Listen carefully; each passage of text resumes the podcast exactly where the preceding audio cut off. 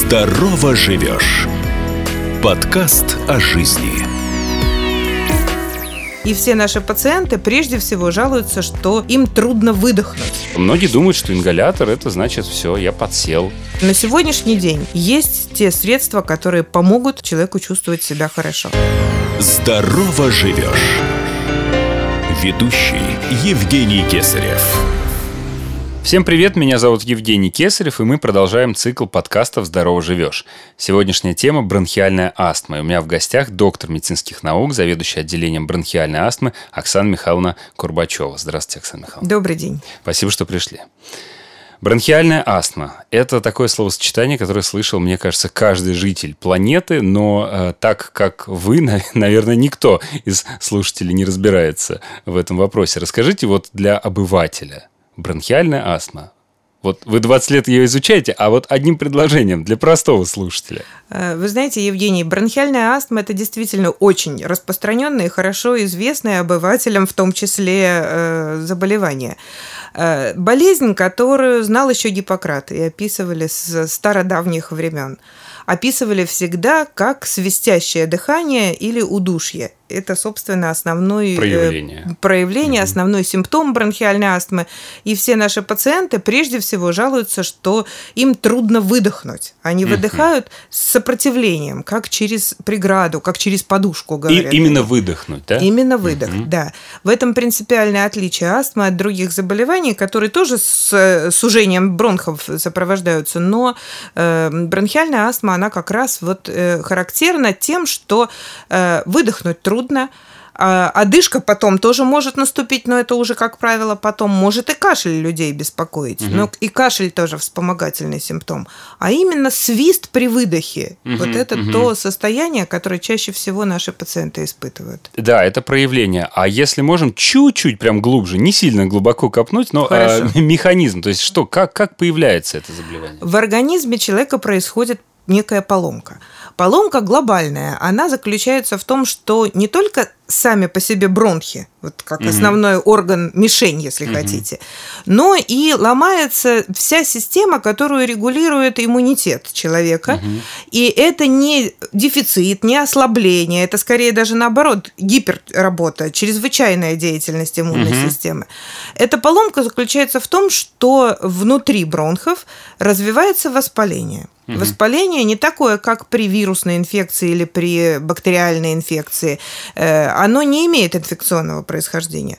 Но настолько э, происходят изменения внутри работы иммунной системы, что э, какие-то незначительные и непатогенные причины становятся, собственно, тем фактором, который вызывает болезнь. Ну, например, аллерген. Аллерген и, кстати сказать, бронхиальная астма, она аллергическая у детей почти у всех, а у взрослых, ну, хорошие две трети, если не три четверти, это аллергия как основная причина, причина. бронхиальной угу. астмы.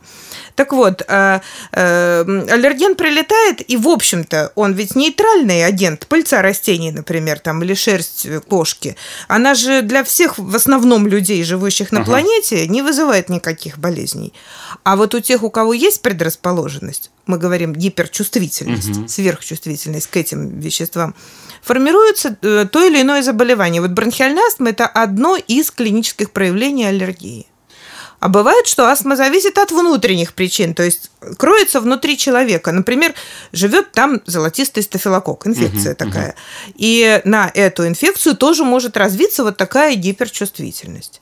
Бывает гиперреактивность э, бронхов и вообще дыхательной системы на физическую нагрузку.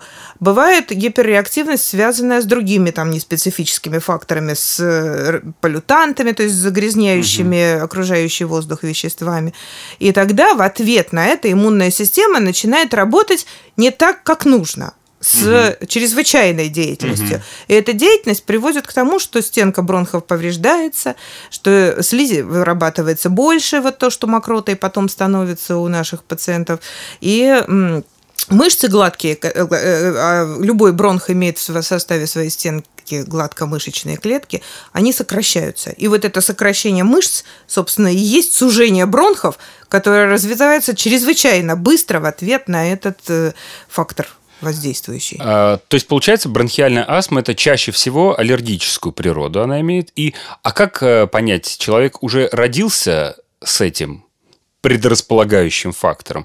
Или чаще он у него появляется уже в течение жизни? И если так, то с чем это связано? Есть на самом деле безусловное и, может быть, главенствующее влияние то, того, с чем человек родился. Угу. Генетический набор – это очень важная вещь. Но есть еще и влияние в процессе жизни на человека. И в процессе жизни, а в современном обществе на нас действительно очень много всякого воздействия осуществляется и химического, и термического, ну вот и аллергенного в том числе. А, люди, которые исходно родились с предрасположенностью, они могут в течение жизни сформировать вот эту гиперчувствительность. Поэтому так, чтобы ребенок родился и прям вот новорожденный заболел бронхиальной астмой, так не бывает. Угу. Бронхиальная астма, она формируется, э, э, как правило, по прошествии некоторого времени. Крайне редко это первый год жизни, очень редко второй год жизни. Но если это вот такая истинная аллергическая астма, как правило, в детстве еще дошкольного периода угу. дети уже начинают свистеть свистеть на фоне вирусной инфекции, свистеть на фоне контакта с кошкой. Угу. в сезон, например, когда начинается цветение каких-нибудь растений, вот тех самых, которые причины аллергии угу. для этих детей, они начинают э, давать приступы свистящего дыхания и удушья э, в дальнейшем при каждом контакте с этим аллергеном. Вот астма, которая с детства, она почти всегда аллергическая. То есть в детстве других причин очень мало. Астма, которая э, стартует, скажем, после третьего десятка, там, четвертого десятка лет жизни, угу. она, как правило, вот та самая эндогенная, то, то что раньше ага, называли по старой ага. классификации, внутренняя. То есть она зависит от инфекций, она может стартовать на фоне какого-то химического э, повреждения, там, если человек вдохнул что-то не то. Э, она может быть тоже в какой-то степени генетически обусловлена, но она все-таки зависит вам в достаточной степени и от э, других факторов, которые случились уже в процессе жизни с человеком. Поэтому однозначного простого ответа нет. Есть сочетание того, что генетически было заложено, с тем, с чем человек по жизни встречался. Здорово живешь. У меня есть подозрение, что, скорее всего, первоклассников среди наших слушателей сейчас в данный момент гораздо меньше, чем взрослых. И вот я хочу такой вопрос задать. У первоклассников есть родители, а они могут нас слушать. Да, да, да. Вот я хочу э, такой вопрос. Если взять всю бронхиальную астму мира, ну, всех людей, страдающих этим заболеванием, то очень грубо, если на вскидку, сколько процентов среди них займут условно первоклассники, сюда давайте и первоклассники, и второклассники, и 6 угу. лет, ну вообще угу. дети, э, и сколько процентов э, будет взрослых, которые вдруг заболели на третьем десятке, на втором, на четвертом? Таких исследований, вот чтобы я сейчас процитировала научно, я на вскидку вспомнить не могу. Но точно знаю, что в детстве, как правило, это две трети тех пациентов, которые уже взрослые к нам обращаются. Угу. Вот у них астма с детства. Угу. И примерно одна треть это те, которые начали уже э, потом. А у нас же есть коллеги-педиатры, которые занимаются строго детским контингентом. Вот они считают, что до 10% живущих ныне на Земле детей имеют той или иной степени выраженности бронхиальную астму. Каждый десятый ребенок. Примерно, да. К сожалению, это как раз, поскольку среди взрослых мы обычно э, оперируем цифрами от 5 до 7 процентов, угу. это значит, что наших пациентов дальше будет количество прирастать, если в детстве угу. ее больше, чем во взрослых. Э, какой прогноз у таких пациентов? То есть, как, как выглядит их жизнь? Вот если мы берем ребенка, предположим, которому выставлен этот диагноз. Ну, э, честно говоря, каких-то апокалиптических прогнозов я не склонна описывать, потому что на сегодняшний момент астма очень хорошо лечится. Чем раньше мы начнем ее правильно лечить, тем больше шансов у нас, что во взро... Э, и до взрослого, и даже до э, совсем пенсионного и старческого возраста наш юный пациент угу. доживет, э, ну, понимая, что у него есть такая проблема, как бронхиальная астма. Но все же это не будет влиять на его жизнь. Он сможет и учиться нормально, и хобби иметь то, что хочет, и э, спортом заниматься, и э, в дальнейшем профессию выбирать э, практически без э, ограничений. Собственно говоря, на сегодняшний день э, медицина располагает такими способами лечения бронхиальной астмы, что ну, берусь утверждать, что 95, а может быть и больше процентов пациентов мы можем лечить так, что ни один окружающий их угу. человек не догадается, что у них есть астма. То есть они будут жить, в общем, жизнью неотличимой от э, э, обычного здорового человека без астмы. А, ну, я не потребую сейчас, наверное, вас отвечать на вопрос про лечение конкретно, там, давайте назовем ну, препараты дозировки, его много, да. да. Но, Их тем много. не менее, попробуем как-то очень такими грубыми мазками. Э, какие виды лечения глобально бронхиальной астмы? Глобально а, а лечение астмы всегда должно включать что-то, что борется со спазмом бронхов, угу. потому что это основной патофизиологический, как мы в медицине говорим, механизм угу. развития спазма. И что-то противовоспалительное, вот то, что будет нормализовывать работу иммунной системы. И те и другие препараты на сегодняшний день представлены достаточно хорошим разнообразием. И современные средства, они очень и очень безопасны. То есть можно не бояться их применять. Чаще всего мне пациенты задают вопрос, когда я им даю какое-то лечение, они начинают принимать его, говорят, да, мы хорошо сейчас дышим, когда мы прекратим угу. лечение. Вот с астмой пока такого не происходит. То есть астму мы расцениваем как хроническое заболевание, а значит лечение ее будет тоже на хронической, то есть фактически пожизненной основе. Вопрос, сколько лекарств и какой э, э, набор и какое количество угу. этих лекарств потребуется, чтобы держать человека в хорошем состоянии, всегда решается индивидуально. И детям, и взрослым есть на сегодняшний день широкий выбор этих препаратов, современных, эффективных и безопасных. Но это должен делать врач. Это нельзя дать какую-то универсальную инструкцию, равно как нельзя э, что-то такое э, посоветовать. Э, вот это пользуйтесь, а этим не пользуйтесь. Э, Все это изложено и в международных руководствах, и в отечественных наших рекомендациях. И, э, повторяю, на сегодняшний день и в нашей стране, и во всем мире есть те средства, которые помогут человеку чувствовать себя хорошо. Глобально это вот обязательно, что, как правило, они не все в ингаляторах, э, потому что ингаляционная доставка для процесса, который, собственно, в бронхах э, проистекает, это очень правильная, адресная такая целевая доставка препаратов, и именно они на сегодня это 95% эм, лечения бронхиальной астмы. Да, безусловно, мы еще про способы введения препарата я задам вам угу. отдельный вопрос, Хорошо. это очень важная тема. А сейчас хотелось бы еще, знаете, так на шажок назад от, от, откатиться. Бронхиальная астма – это одно из самых, мне кажется, мифологизированных э, заболеваний, потому что оно на слуху, и по его поводу очень много домыслов и мифов э, разных в интернете и в Согласна. разговорах. Вот с чем вам на практике чаще всего приходится сталкиваться? Что люди думают про это заболевание, а это на самом деле не так? В том числе, может быть, и про происхождение этого заболевания, про то, у кого оно возникает. Должна вам сказать, что э, вот когда нет правильного и ясного ответа на вопрос, от чего это произошло. Угу. Ну вот почему вдруг организм человека э, получил вот такую болезнь. Э, это всегда обрастает какими-то мифами, сплетнями. Ну да, потому что поранил ногу, поранил ногу, да. понятно, вот от да. топора, да. Вот рана, да, да, вот, э, соответственно, проблема. А здесь непонятно. Я вам честно скажу, это и ученым пока до конца непонятно. Мы все глубже, глубже расшифровываем вот эти механизмы поломок, угу, что угу. там произошло. Но каждый раз, чем глубже мы идем, тем яснее становится, что мы еще очень далеки от э, правильного ответа на вопрос, ну почему? Так. Больше того, вот кто найдет ответ на вопрос, почему у человека появляется бронхиальная астма, ну, Нобелевская премия ему гарантирована, я думаю, просто вот при жизни. А главное, тут же будет найдено некое средство, которое сможет излечивать от астмы. Пока что у нас, к сожалению, такого нет. Мы можем лечить, мы можем контролировать, как я уже оптимистично сказала, но э, сделать так, чтобы у человека больше не было астмы, угу. невозможно.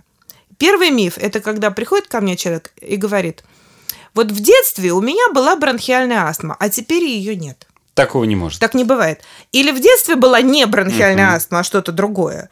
Или она сейчас по-прежнему есть, просто она так в дремлющем таком загнанном куда-то состоянии, и, к сожалению, при стечении определенных обстоятельств она может в любой момент э, проявиться. То есть бронхиальная астма – это то заболевание, которое не уйдет навсегда никогда, да. оно может уйти в долгую да. ремиссию и не проявлять себя никак, да. но тем не менее оно будет всегда. Излечить от астмы невозможно. То есть, если есть объявление «излечим от астмы», не верьте ему, не потому верьте. что пока еще не было таких прецедентов, чтобы от астмы излечивали. А еще Иное дело, что очень вариабельное течение у этой астмы, то есть она действительно может быть вот какое-то время плохо-плохо-плохо, ну, чаще угу. мы это называем обострением, а потом вдруг раз, и как будто что-то прошло. Вот э, так бывает в подростковом возрасте. И действительно, дети особенно, кстати, мальчики, э, их больше среди детей, болеющих астмой, они, э, дойдя до пубертатного возраста и перейдя вот в 15-16-летний период, вдруг получают какое-то благополучное э, состояние, которое не требует никаких лекарств для его поддержания. Вот в таких ситуациях и говорят, что астма у меня прошла. К сожалению, там проходит иногда и 20, и больше лет, а потом все-таки это возвращается назад назад. Э, поэтому нужно помнить, что у ребенка была как угу. говорят, астма, а теперь, соответственно, она э, э, проявилась вновь. Это она не вновь появилась, это возникло то, что было раньше. Но э, еще один миф, конечно, это вот, наверное, ребенка сглазил кто-то, вот надо теперь, соответственно, идти к бабке какой-нибудь, там она заговорит, и из глаз этот снимет. Э, и это все подкрепляется э, такими клиническими примерами, если угодно. Что у соседки прошло. Что у соседки, да, вот она съездила, и там все прошло. Угу. А на самом деле это могло, во-первых, как я уже сказала, совпасть со спонтанной ремиссией, которым склонна бронхиальная астма, особенно на определенном возрастном промежутке. Угу. И причем это же не обязательно пубертат. Пубертат я назвала как пример. Например, женщины вот в климактерическом возрасте иногда очень э, часто в состоянии вот этой перестройки угу. гормональной, они наоборот приобретают более тяжелое течение. Потом стабилизируется гормональный фон уже теперь в состоянии инволюции. И, как э, рукой сняло. Как рукой сняло. Говорят, вот я съездила к бабке, вот она мне дала там какой-то раствор. Угу. Это, кстати сказать, еще очень опасно, потому что если астма аллергическая, а раствор из каких-нибудь трав настоен, так можно получить, наоборот, обострение, mm. а, не, а не излечение от астмы. Поэтому это тоже есть такой миф. Да, опасная Еще говорят, ситуация. вы знаете, вот ингаляторами начнешь дышать, к ним привыкнешь. А, конечно, и под, все. Да, подсядешь. Да, и подсядешь на эти ингаляторы, никогда потом с них не сойдешь. Э, ну, во-первых, никогда не сойдешь, я уже прокомментировала, болезнь хроническая, значит, лечить ее придется долго. А потом на ингаляторы никто не подсаживается. Это не наркотики, которые встраиваются в обмен веществ человека. Если болезнь диктует необходимость применения каких-то препаратов, то она действительно эту потребность будет показывать. И это не привыкание к ингалятору, а это течение болезни таково. Здорово живешь сокращает дистанцию и приближает слушателя к знаниям и советам специалистов, чтобы помочь и поддержать многих.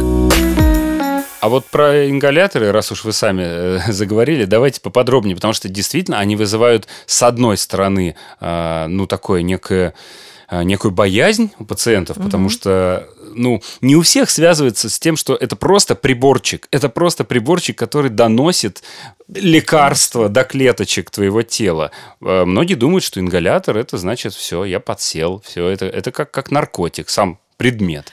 Ну, да, это один из, ну, даже не мифов, а таких нормальных заблуждений, которые нужно развенчивать. К сожалению, у наших докторов, которые назначают это лечение, не так много времени, чтобы э, донести до каждого потребителя, что э, есть лекарства, которые предназначены попадать в организм человека особым образом. Угу. Если мы лечим дыхательную систему, то самый естественный путь попадания лекарства это с вдыханием. Соответственно, это ингаляция. Угу. Ингаляция и вот эти вот приборчики – это просто способ доставки. Вот как шприц нужен для того, чтобы э, сделать э, укол, инъекцию, а таблетка нужна, чтобы человек мог проглотить вот это вещество. Впрочем, он может и, и порошок проглотить, он угу. может и раствор проглотить. Ингалятор – это очень высокотехнологичный прибор на самом деле. Но это просто, как современная молодежь говорит, девайс. То есть это вот некое механическое устройство, которое предназначено, чтобы нужную дозу нужного лекарства доставить в бронхи человеку, болеющему, в частности, бронхиальной астмой. Поэтому бояться ингалятора не нужно, я бы больше сказала. Вот уколы и таблетки – это лечение, которое всегда затрагивает весь организм системного действия. То есть внутрь так. проглотил, лекарство всосалось, угу. и оно идет везде, в руки, в ноги, там, я не знаю, в каждый угу. совершенно уголочек человеческого организма. А ингалятор, если человек вдохнул лекарство, оно попало только в бронхи, в абсолютном большинстве случаев оно из бронха никуда больше не всасывается и не попадает. Ни в а, Никуда. кровоток не идет. И в кровоток не идет. Современные лекарства, вот эти, которые сделаны в ингаляторах, они для того и созданы, такие формулы специальные созданы, чтобы не всасываться и в кровоток не попадать. А уж если сколько-то там попало, то тут же быстро э, разлагаться на неактивные вещества и быстро утилизироваться. В этом залог безопасности этого лечения. А вот, кстати, нет ли обратной проблемы, когда пациенту, вот мы сказали, что не бойся ингалятора, он такой, окей, пошел в аптеку и сам купил себе препарат. Э, думая, думая в первую очередь, что я покупаю ингалятор – и это сейчас самое главное, самое важное. А что внутри? Ну, а, от астмы, от астмы. Дайте две. Понятно. А, Действительно, это оборотная сторона проблемы. Да, к тому же сейчас у нас такая информационная среда доступная, можно вообще любой материал. Э, раньше нужно было там в библиотеку идти в справочниках э, да. рыться, а сейчас кнопку на, на компьютере нажал и по искомой вообще задаче. Да, ролик посмотрел и пошел неизв... Да, что угодно. На самом деле, э, вот э, здесь э, очень четко нужно понимать, что э, только профессионалы и специалисты понимают, какими лекарствами какую ситуацию лечат. И ингалятор, да, от астмы, но ингалятор ингалятору рознь. Ингаляторов этих великое множество. Даже вот, собственно, самих по себе способов доставки вот этих ингаляционных много. А еще и в каждом есть свои вещества.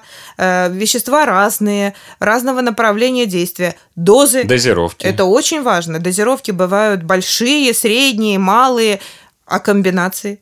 Есть комбинация одного с другим, причем одного столько, другого столько. Потом следующее этого столько же, а второго половина. А есть, которые три компонента содержат в одном ингаляторе. Сколько примерно? Вот так, 10, 100, тысячи, миллион? Сколько? Вот, ну, Тысячи вот. нет, но несколько сотен. Несколько уже. сотен. Да.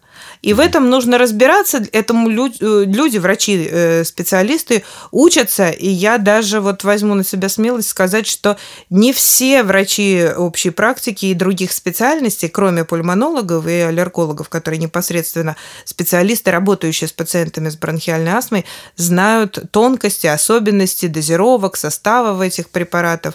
И поэтому, конечно, э, тут не просто нужен врач, а тут нужен специалист, который понимает в этих ингаляторах и э, подберет то, что нужно.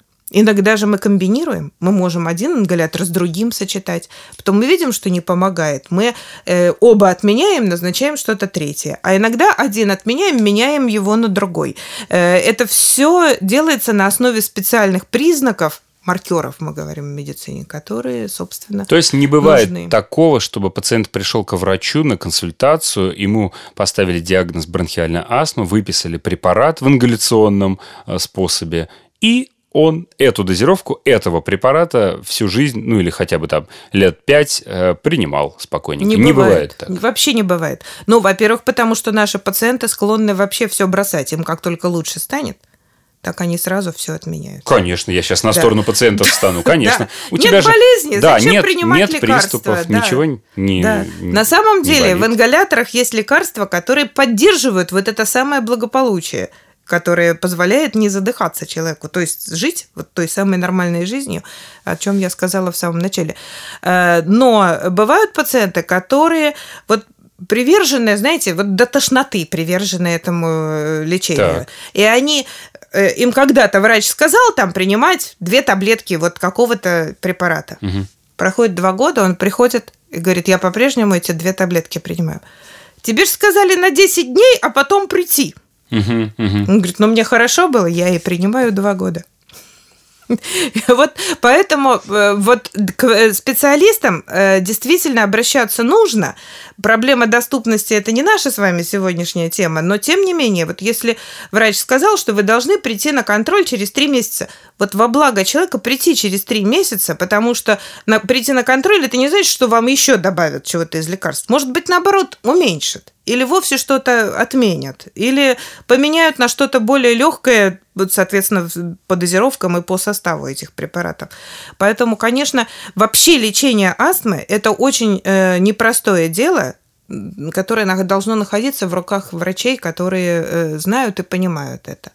А значит, э, э, и универсальных советов не может быть, особенно вот в массовом угу. общении для всех людей. А во-вторых, соответственно, из этого будут следовать ошибки, в том числе, которые повлекут за собой какие-то неприятности не только с точки зрения астмы, но и многого другого. И вот те случаи, когда говорят, что прям вот загубил все здоровье, когда начал принимать то, что доктор прописал. Это значит, что, скорее всего, ну, шанс какой-то, что доктор не то прописал, я оставляю, но небольшой. А как правило, это значит, не наблюдался, не проводил контролиру... те исследования, которые нужны были для контроля, и э, был либо чрезмерно привержен, либо наоборот все бросил и отказался от лечения. И то, и другое плохо. Доверяйте врачам, пожалуйста. Да, я честно вам скажу, я на самом деле работаю это уже почти 34 года вот в этой сфере лечения пациентов с астмой, и вот не встречала я таких врачей, которые хотят навредить пациенту. Вообще ни в одной специальности я не встречала таких врачей. Бывают ошибки, их, э, к сожалению, да, цена очень высока, но это никогда не преднамеренные ошибки. В конце концов, можно прийти к другому специалисту, но э, не доверять всем и переходить на самолечение – это самый гибельный путь. Это вообще э, вот то, э, чего никогда нельзя допускать. Спасибо вам большое, Оксана Михайловна. Это, я уверен, была очень интересная и полезная беседа для наших слушателей. Спасибо большое.